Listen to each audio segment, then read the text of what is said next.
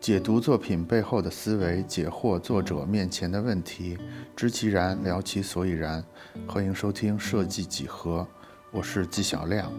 今天我们邀请到了爱龙卡通的于健老师，我们一起来聊聊吉祥物到 IP 设计的亲身经历和背后的感受。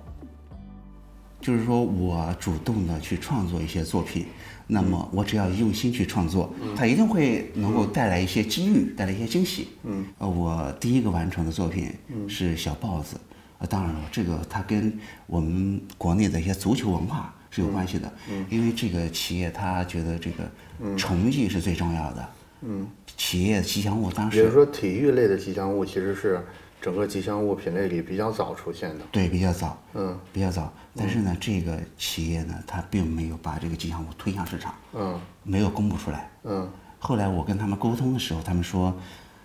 呃，因为成绩不是很好，哦所以呢，就是说我们我们推出来之后呢，又怕球迷们呢会说一些闲话，嗯，啊，所以呢就是没有推出来。所以这个案例也没有成为你的一个成功案例。对，是的啊，是的，是的，反而是后来这个皮皮虎成为了第一个可以说是成名之作，是这个皮皮虎。对。嗯对，然后皮皮虎呢，就是我创作出来之后，当时我们我也就认识了咱们，这个对战，库。是皮皮虎。我觉得那个时候应该是战库刚上线，零九年左右。对，对，哎，论坛的时候您就在是吗？论坛的时候我好像不在。啊，那就是零九年之后。对，对，那个时候 ID 还叫 Hello 皮皮虎呢。对，对，是的，是的，你记得特别清楚啊，是，啊。然后当时我做的那个皮皮虎的形象呢，嗯，其实并不多。当时我也是为了为了那个当时的虎年，也是虎年，可以说你看，正好十二年、一个一旬就过去了，嗯。然后为了这个虎年做的准备，然后还真的是，是吧？正好是上一个虎年。 对，嗯对，然后被那家公司给收购之后，他们也是，他们因为他们也是做这个儿童产品的，嗯，他们代理的是一些日本的品牌，这个哈 Hello 皮皮虎是什么时候被那家公司买断的？就是虎年前后。哦，也就是哦，上不对，是我我我的公司是在零八年创办的，嗯，呃呃，给我买断的应该是在零九年，嗯零九年买断。嗯嗯，对，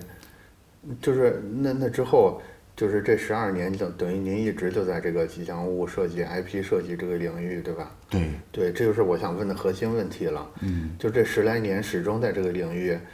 中间也中间也没有做过其他的，那一定就是对整个这个卡通、吉祥物、IP 设计这个领域，这十来年有一个什么样的感觉，或者感觉到一个什么样的变化和趋势呢？它是这样的哈，就是说，呃，我做这么多年，我有深刻的体会，就是说，这个 IP，呃，嗯不、i p 是是最近才兴起的，以前都叫吉祥物，吉祥物。对，那么，呃，吉祥物呢，它对企业的重要性，可以说在这个市场的这个品牌推广当中，可以说是非常重要的。呃，我我先说说这个吉祥物。吉祥物呢，就是为什么大家都会喜欢它？呃，企业都在重视，都在不断的去开发它。其实跟咱们整个的国家的这种吉祥文化有关系。嗯啊，因为大家都喜欢那个吉祥嗯的东西，因为这个吉祥文化在咱们国家可嗯以说是它是做一个很重要的一个文化的一个支流，嗯啊，呃，以前那个呃那个以前都是以图腾的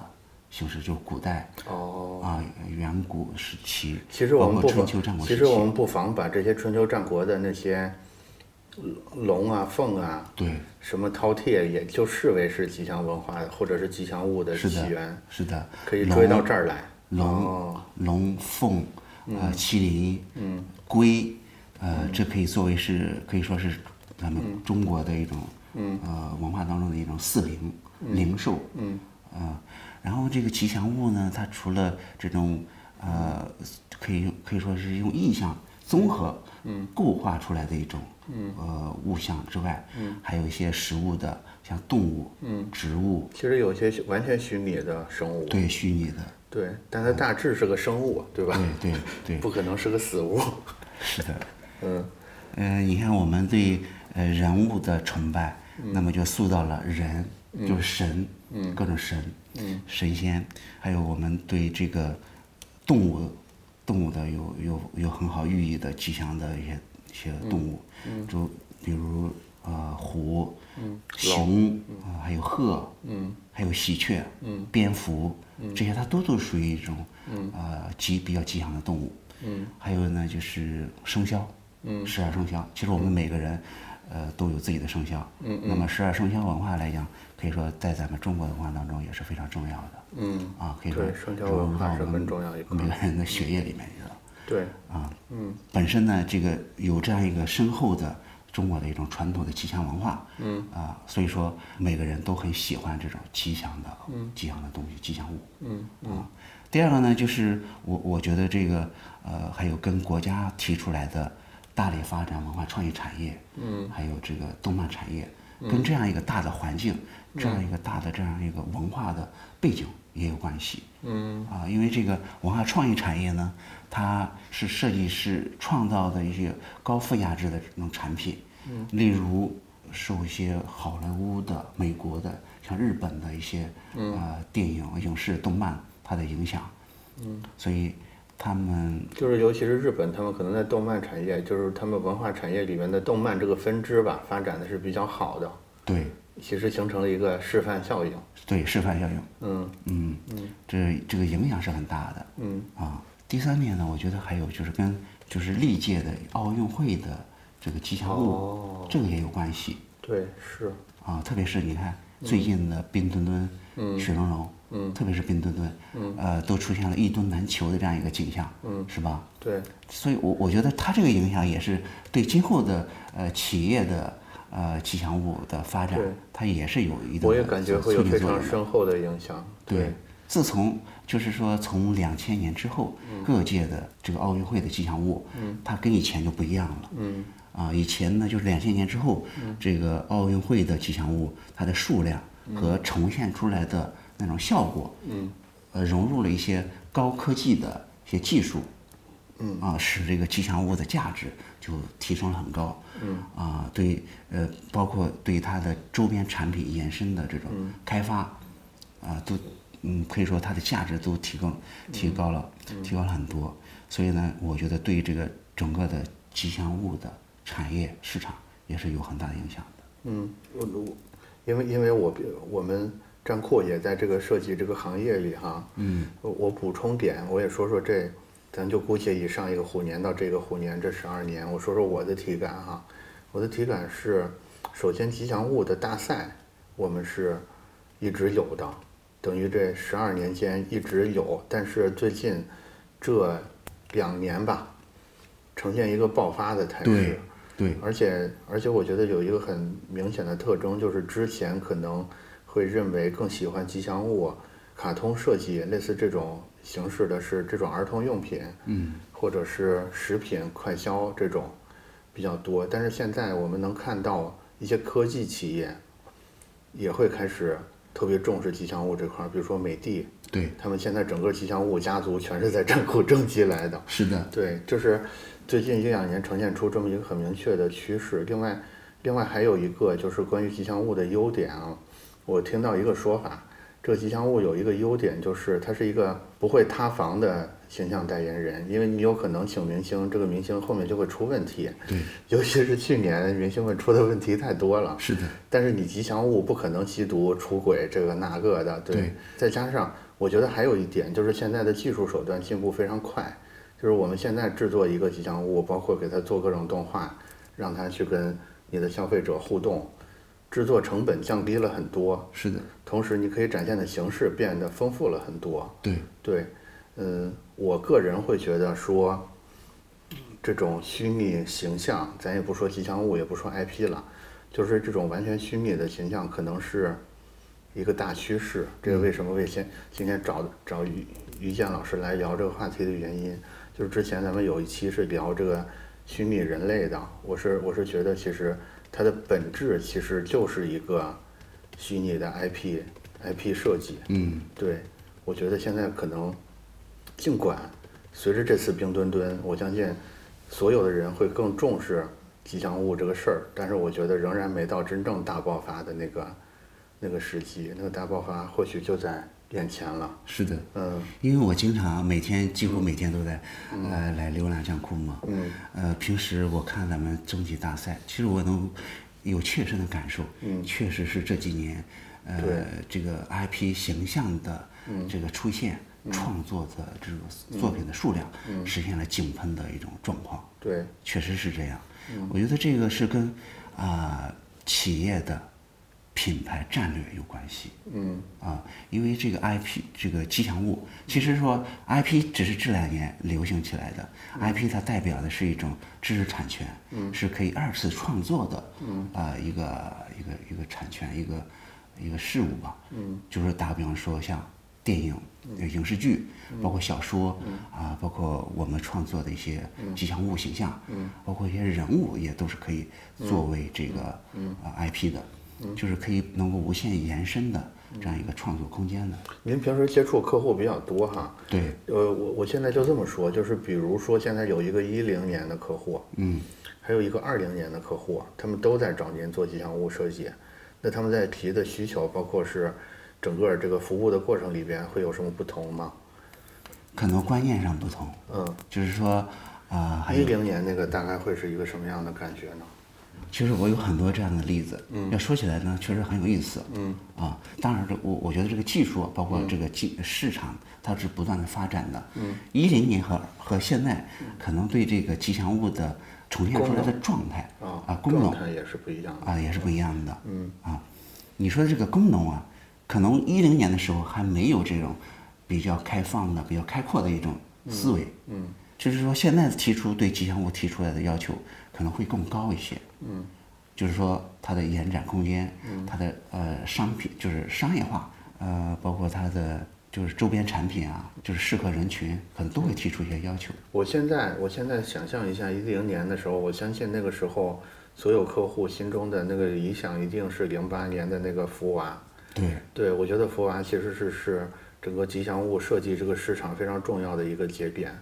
就是之前虽然也有盼盼之类这种流传比较广的，嗯，就是您刚才提到的是基于这种是呃重要的运动盛会的吉祥物，但是我觉得福娃是个非常重要的节点，基本上是个大爆发的，对第一次大爆发的一个标志性的东西。但是福娃，我我现在回想起来，其实它的动作是比较少的，就是咱简单的说，它输出的东西可能也就是这五个形象的一个线稿图，然后有几个动作，对，嗯，立体稿儿我忘了记有没有了，有的话也是很少，就是很少的或者是很简单的东西。嗯，嗯，到后面那后面那些我们现在认为一定要有的延展，比如说很多动画呀，包括微信聊天的表情啊，或者是各种特许商品上面的呈现，那个时候我觉得那个时候的客户，包括设计师都没有这个概念呢。对。嗯以前呢，就是很多企业，他是看到别人设计 了，他都是这样，我觉得中国人就是这样。对，就有这样一个文化思想在里头，对就是说我看到别人家有的，那我也要有，就是别人没成之前，谁都不愿意去试，但是只要有一个成了，所有人都要对都觉得我沿着这个办法也能成。对，对就像你说嗯的，奥运北京奥运会的那个福娃的出现，嗯然后可以说它是一个、一个影响效应。然后零八年之后，那个时候刚刚推一出来零，年的时候，会不会客户来都是想要这种家族式的？你就是得给我五六个，要不然就感觉这事儿不过瘾， 会有这种感觉。也有，但是呢，呃，这个毕竟还要受到预算的限制、啊。然后呢，就是当时的客户他可能比较简单，你就给我做一个企业的卡通形象就可以了。嗯。啊，他可能没有考虑到说我会用这个卡通形象，我怎么去做延展，怎么去做延伸周边产品。也就是说，他让找设计师设计，但是他又不会真的用。呃，也有的会用，就是说它只是作为一个和 logo 配在一起使用的一个图形而已。它就当成是一种装饰元素使用，对吧？呃，对，那个时候可能对品牌的建设，呃，没有那么的强烈。不过这几年可以说企业对品牌的建设，它重视，嗯就是说非常重视。嗯。啊，因为可以说把这个呃吉吉祥物的这个形象，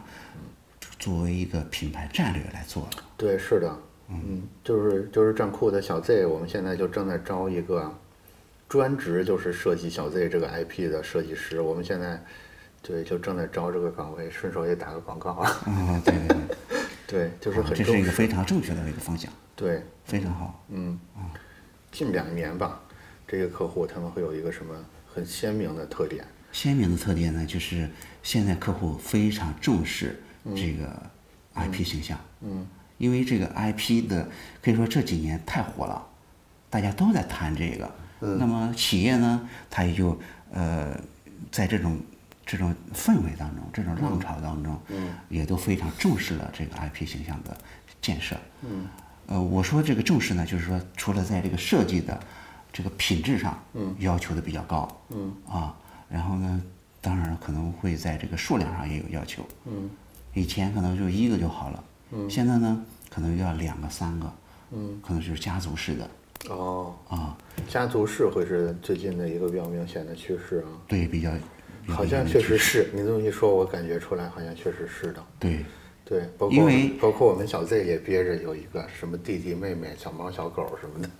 对。 对，因为 IP 形象它的延展，嗯，呃，很重要的一个就是要有故事，嗯，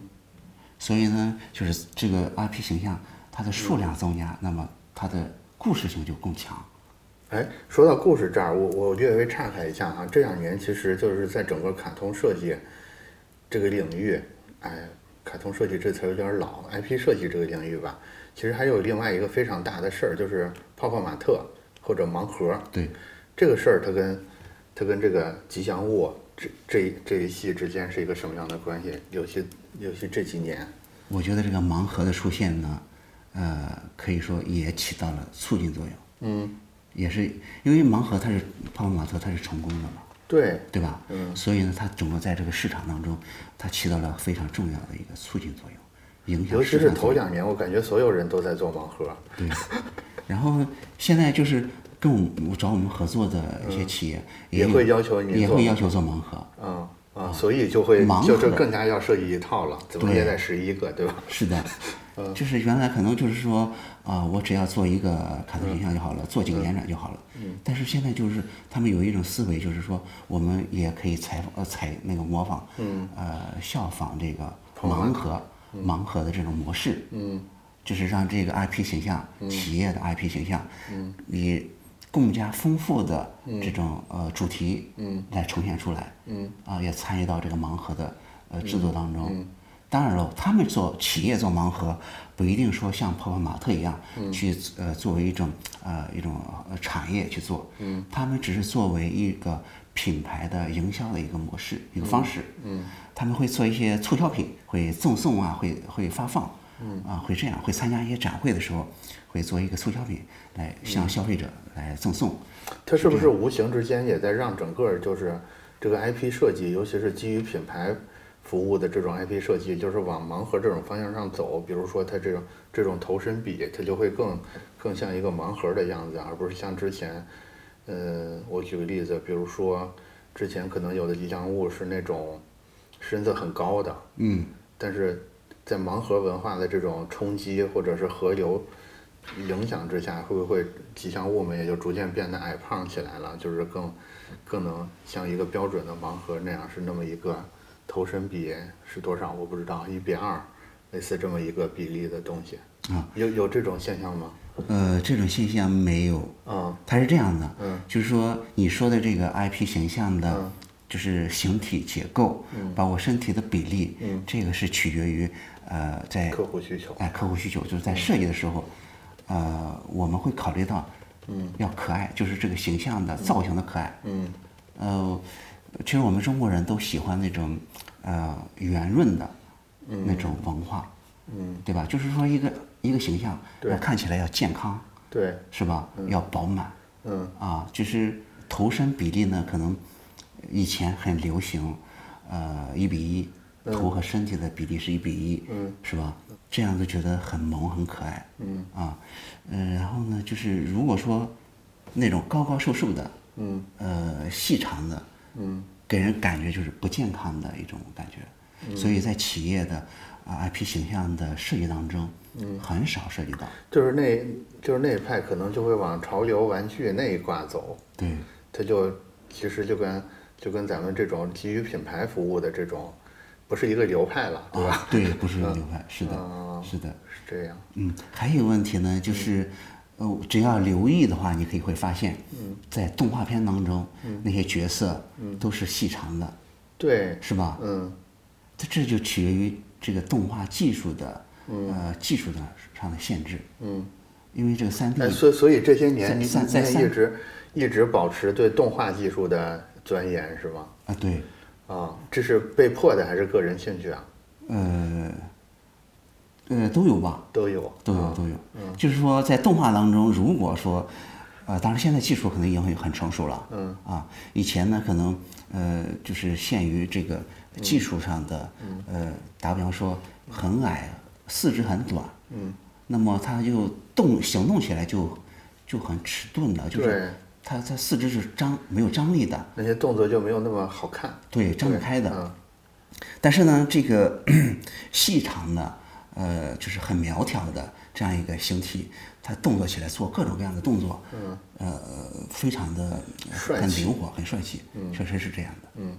但是呢，就是我觉得做企业 IP 呢，就是呃，它不需要我做太多的动画，嗯，太多的动作，嗯，呃，只要把这个整体形象、企业的这种气质、呃，文化体现出来、传达出来就好了。嗯，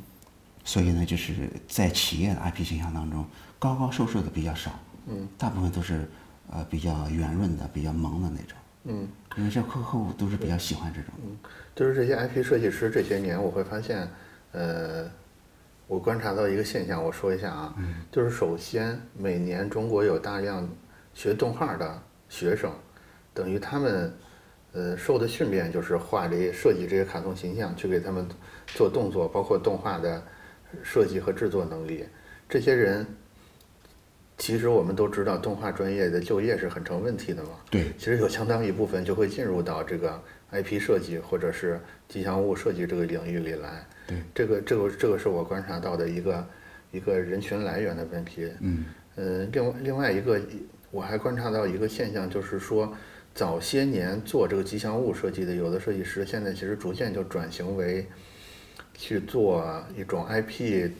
人物的运营，IP 运营，就是比如说他创造出，比如说皮皮虎，假如说您没有全权转让出去的话，或许接下来有很多设计师，他主要工作就在运营自己设计出来这个这个形象了。您为什么没有走上这条道路呢？你说的非常好，呃，我现在主要是为企业做服务，嗯，同时呢，呃，兼营自己的 IP，哦，这是我的一种状态，嗯呃，有很多人的确是主用自己的 IP，经营自己的 IP，嗯，这是两种现象啊，嗯，对，啊，我之所以我为什么没有这么去做呢？就是我觉得为企业服务，这是一个，呃也是一个很好的一种方式。嗯，啊，就是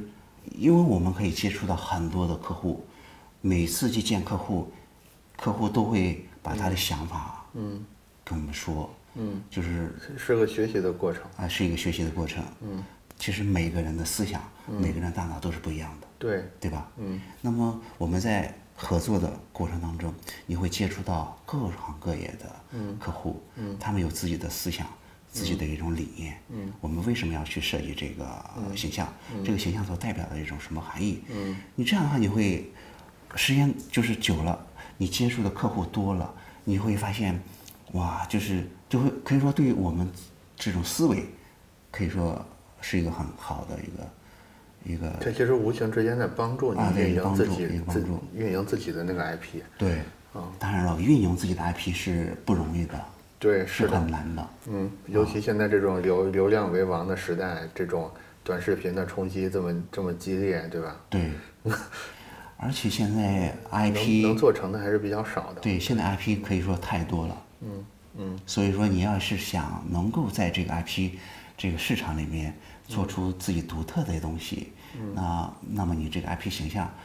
呃，必须要有必须要是有辨识度的，嗯，必须要是独一无二的，嗯啊才可以，嗯，而且还要持续的投入，嗯，持续投入也是一个很也需要精力和资金的，嗯，是而，且这是存在风险的。嗯，就是您的性格是还是比较求稳妥，所以用了用了这种以战养战的方式，对吧？哦，可以这样讲。我我其实说，跟我刚开始创业的时候，我做的第一个项目，嗯，包括皮皮虎的项目，嗯，呃，这个可以说对我的一个启发就是为客户服务，嗯，为客户提供有价值的这个品牌形象设计，嗯，一个是积累案例，嗯，第二个呢，就是因为企业是要发展的嘛，嗯，企业发展就要获得一些资资金的，嗯，那么这样你为客为企业做服务，这种资金的来源就会比较直接一点，嗯，比较快一点，嗯，啊，但是你要做经营自己的 IP，那么你所要考虑的东西就它太其多。实远远不是说你做一个漂亮可爱的形象这么简单。对，其实其实你运营 IP 的重头戏在后面，是的，前面的设计重要，但是远远不是整件事儿。这个呢，我觉得应该是在嗯待会儿可能啊、呃会在这个我们如何去设计 IP，嗯，在这里面去讲一下。咱们只也别待会儿了，就 现在吧。现在是啊就讲什么啊哦，对，其实我刚开始的理念呢，就是，嗯，呃，我给自己的定位啊，就是包括我在战库的呃签名就是商业卡通设计师，对，是吧？嗯，呃，我我觉得这个，其实我我的理念呢，就是设计一款 IP 形象，嗯，呃，我们如何能够让在短期之内，嗯，就能够实现创收，能够有有有收益，嗯，这个是很重要嗯我的，特别好奇这个问题是吧。嗯，呃，所以呢，我 你给怎自么己证明？怎么证明这个创收是这个吉祥物设计带来的，不是换了一个销售总监带来的呢？这个我感觉无无法证明。你们有办法？呃，其实这样，其实我觉得还是对于这个设计师的态度，嗯，细细说说。啊、是这样的，就是说，就是高颜值的作品，高颜值的这个 IP 形象，嗯，是可以在短时间之内引发需求，嗯，可以带来这个机遇，带来机会的，嗯，啊，就是我能理解，但是我有个担心，就是这个听起来，嗯，客户有反驳的空间。比如说，客户说你这东西怎么就高颜值了？我觉得颜值不高啊，或者说你怎么就唤醒消费者需求了？你怎么证明好看？嗯，好，首先他可能说不好看，其次他说好看，但是呃，唤醒不了消费欲望。对，这样这两点有什么办法去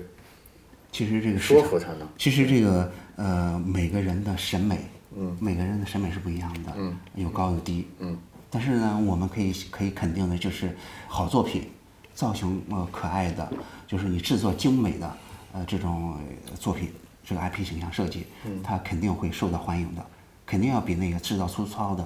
要受就欢是迎。精不精美这个事儿，其实还是存在一个公平的认知的。嗯，你你也没法指着一个精美的东西说这东西就是不精美，对吧？对，好不好看或许有分歧，但是精不精美是没有分歧的。嗯，啊，这是前面关于美不美。那后面关于消费欲望唤醒这个问题怎么解释呢？就是你这东西好看，但是你怎么证明我这东西我这货多卖了，是因为你这个大家看吉祥物好看导致的呢？其实从我个人的自身的经历来讲，嗯，其实我的作品风格比较统一啊，嗯，做的比较精细，嗯，然后呢就是呃，完全是以三 D 的一种嗯呃软件来呈现的，嗯，而且呢就是它给我带来了很多的机会，嗯，我的机会很多就是嗯，打比方说就是我的龙小弟也好，嗯，或者熊小弟也好，嗯，呃，包括我最近呃去年推出来的恐龙多彩，嗯这些作品就是说让很多客户他看到之后，就是触动了他内心的一种需求，嗯。他觉得哎，这个就是我想要的，嗯我就想要这样这种风格的，嗯，那么他就会来找我进行合作，嗯，啊，就是刚才您提到这些，我突然想到说，之前客户的这种成功的故事，嗯，是不是也是一个很重要的说服的砝码？是的，就是说我之前这些客户，在我跟他做这个吉祥物之前跟之后，他的业绩发生了一个什么样的变化？有可能我之前很多案例都发生了这种变化，所以用这种方式来说明说，他对这个业务应该是有直接的一个帮助作用的。嗯，嗯，我我就我我就我就感觉就是，其实所有设计师面临的都是这个问题哈、就是你做的这个方案，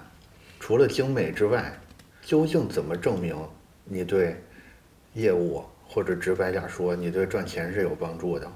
我觉得这个是横亘在所有设计师面前，不光是吉祥物设计师，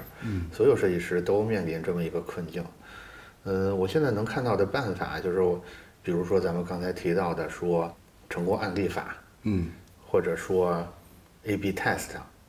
或者是调查问卷儿等等之类的。我我我感觉我们整体上可能需要引进更多这种偏理性或者是偏统计学的方法来辅助我们去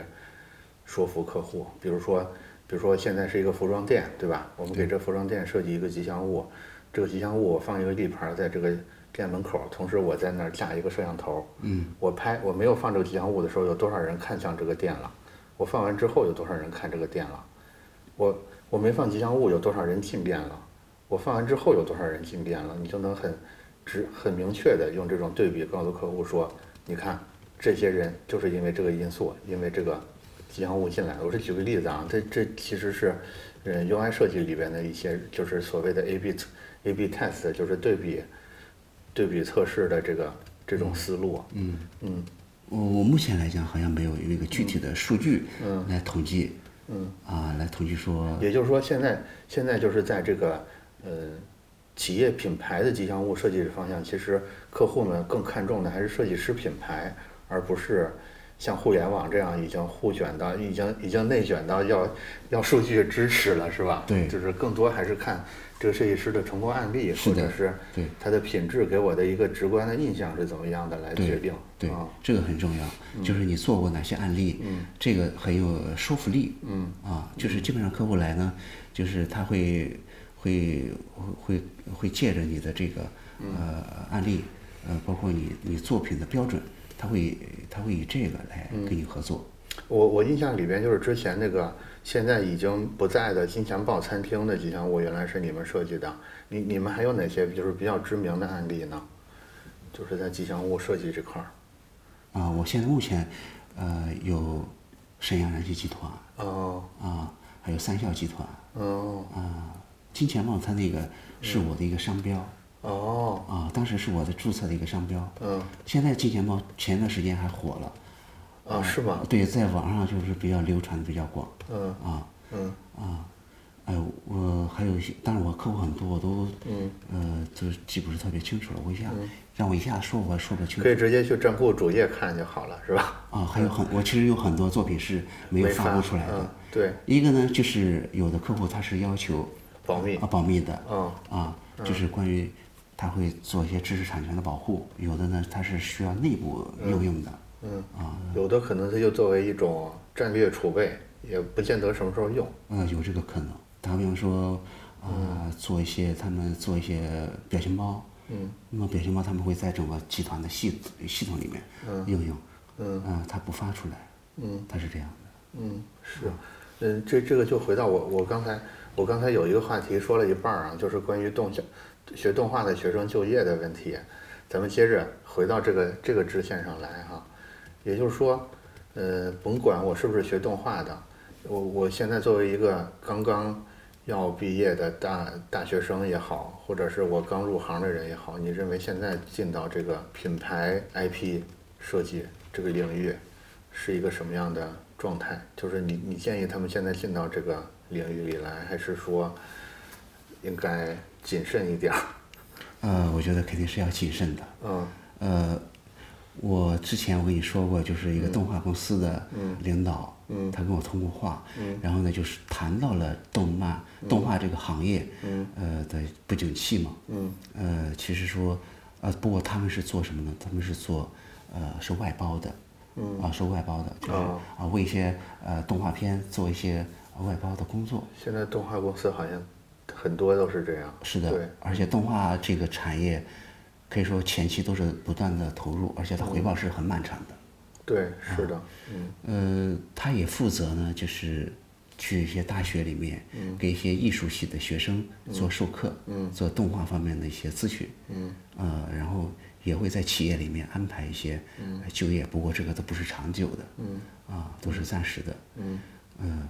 如果作为一个新新人来讲，就是一个从事动漫行业的学生来讲，想从事这个行业，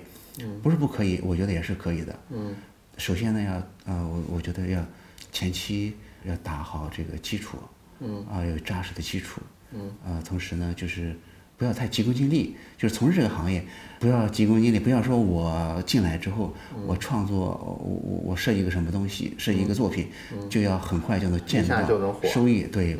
这这个不太现实，嗯，啊，这得需要但但是如果不火的话，现在这种市场上的活儿足够养活这个年轻人吗？就是假如说我现在我就是下定决心，我就只做企业的吉祥物设计了，别的事儿我不碰了。就是我是于老师的粉丝，我打算跟他一样，我就只干这个了。这现在是不是市场上有有足够的活儿能被他接到吗？呃，应该说，你除非作品比较优秀嗯，比较优秀还是有可能的啊。啊，比较优秀才是比较，就是机会会比较多一些。嗯啊，哎，所所以现在现在整个市场就是对比十年前的市场，它是客户，我相信肯定比那时候多多多了。对，但是同时，设计师也变得更多了，是吗的？，对，然后设计师的增速甚至超过了客户的增速，造成这个竞争更激烈了。是的，哦，我我觉得接下来还有一个风险，就是可能有别的设计师会跨界过来竞争。你比如说，现在很多很方便的动画创作的软件，傻瓜式的、人工智能式的，是的，对，其实他们就可以不像只不像你们那一代设计师，经过这么这么多在美术上面的训练，在动画上面的训练才可以入行。他可能现在借助这些智能工具，啊很简单的就可以做出一个设计来。这个设计有时候火不火，我觉得未见得它一定是跟美学有一个固定的因果联系的，有的时候它就是无心插柳就柳成荫了。嗯对，嗯对是，啊是对，嗯，这个其实都给整个竞争带来很多不确定性啊。对，今天的节目就到这里，欢迎在评论区和我们讨论，我们下期接着聊。